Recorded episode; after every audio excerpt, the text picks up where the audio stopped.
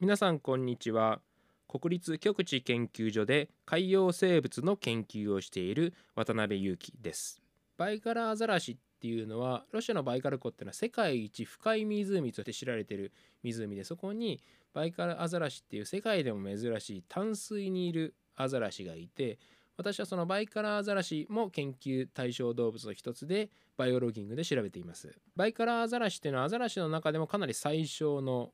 最も小さい、え、種類で体長にして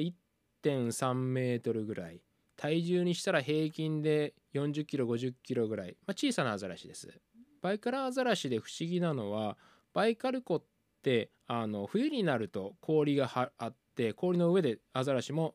氷の上に上がるんですけど夏の間、まあ、1年の半分以上は氷がない状態なんですね。でアザラシっていうと普通陸上に上がって島の周りとかに上がってゴロゴロしてるイメージなんですけどもバイカル湖っていうのはそのアザラシの上陸に適した場所がほとんどなくってまあないことはない。あの島の中央部分に、ま、小さな無人島がありましてそこに行くと確かに上陸してるアザラシを見ることができるんですけどもそのバイクラアザラシっていうのは湖全体で10万頭ぐらいいるっていうふうに言われていてでその10万頭が上陸できるような場所なんか全然ないんですよね。じゃあアザラシがどう考えても寝なきゃいけないのにそれ泳ぎっぱなしでどうやって寝てるのかっていうのがそもそもの疑問でした。バイカルアザラシは普段は湖に潜ってで魚を捕らえてるんですけどもその潜水行動を調べると不思議なタイプの潜水行動があることが分かってそれはですねアザラシの潜り始めて最初ってこの足ひれをこう左右に振って泳ぐんですね。であのだんだん潜っていく。そうするとスキューバダイビングをする方だったら分かると思うんですけど肺の空気が圧縮されてだんだんだんだん体が沈みがちになっていくんですね。だんだん浅いとこだと体が浮いちゃうんだけどもだんだん潜っていくとだんだんだんだん体が重くなっていくというか沈みがちになっていくんですよね。その状態になった時にアザラシはあの足ひれの動きを止めてでふらふらふらふら沈んでいくんですけどその時の姿勢っていうのはまっすぐ下を向いてるわけじゃなくて水平のポジションで横を向いてふらふらふらふら沈んでいってそれで 200m300m ぐらいの水深までどゆっくりゆっくり沈んでいってでその 200m300m の水深まで来ると突然ですね方向を変えて今度ちゃんと足ひれを振って能動的に泳いで水面に出てくるっていうことが分かりましてそれは何をしてるのかっていうとおそらく水中で寝ているんですね。アザラシにとったら本当は上陸して寝たいんだけどもバイカル湖では上陸できる場所が非常に限られてると。どうして寝るかって考えるともう水中で寝るしかない。水中でどうやって寝るのかっていうとアザラシの場合はとにかくですね潜ってある程度体が沈みがちなところまで水深まで潜ったらあとはもう動きを止めてふらふらふらふら沈んでいくん沈んでいく間に体を休めてでその後に今度またあの能動的に泳いで水面にまで出てきて息をしてまたふらふらふらふら沈んでいくっていうそういう本当に寝てるかどうかっていうのは確固たる証拠は今のところないんですけどそういう細切れの休息時間をたくさん稼いで体を休んでる。そういう休み方があるっていうことが分かりました。そうですねあのアザラシは夜に休むわけではなくて昼も夜もチャンスがあれば潜って食べ物を探してるんですけどもその寝る時間帯には本当に個体によってもバラバラで昼ふらふら潜って休む個体もいれば夜ふらふら潜って休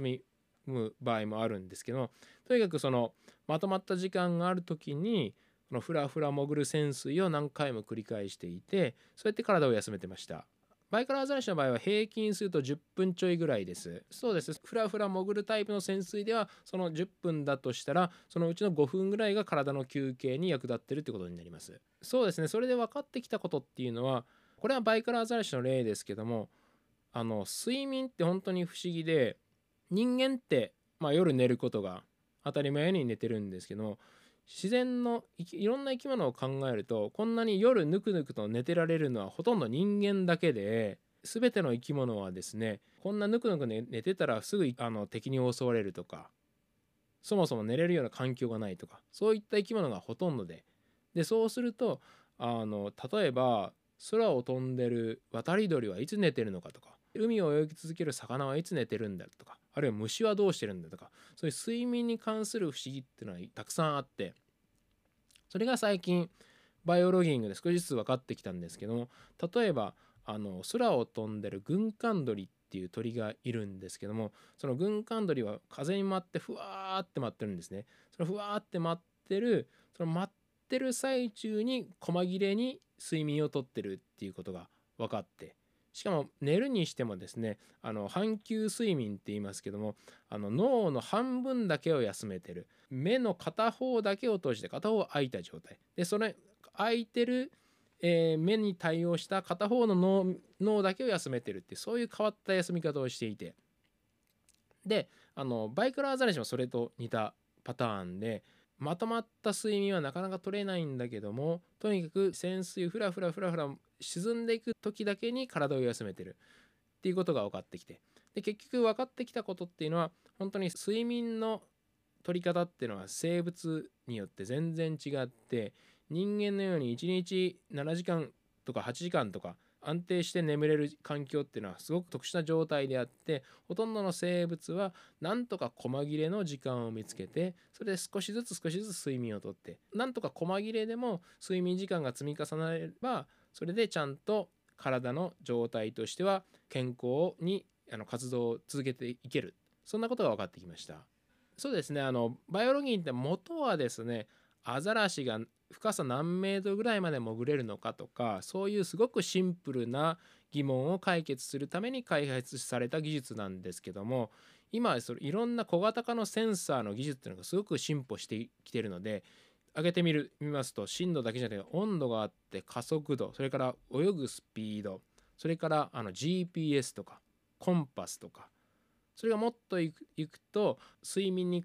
を検知するための脳波を計測するようなロガーができたりとかあとは心拍数を測る心電を計測するためのロガーができたとかそういういろんなセンサーが今いろんな研究者によってあるいは技術者によって開発されてくるんでそういういろんなセンサーができてくるとそれを使っていろんな研究ができるようになってきてそうするともっと生物の根幹にあるような生物はどうやって寝てるのかとか生物はどうやって獲物を取ってるのかとかそもそも時間をどういうふうに過ごしてるのかとかそういういろんな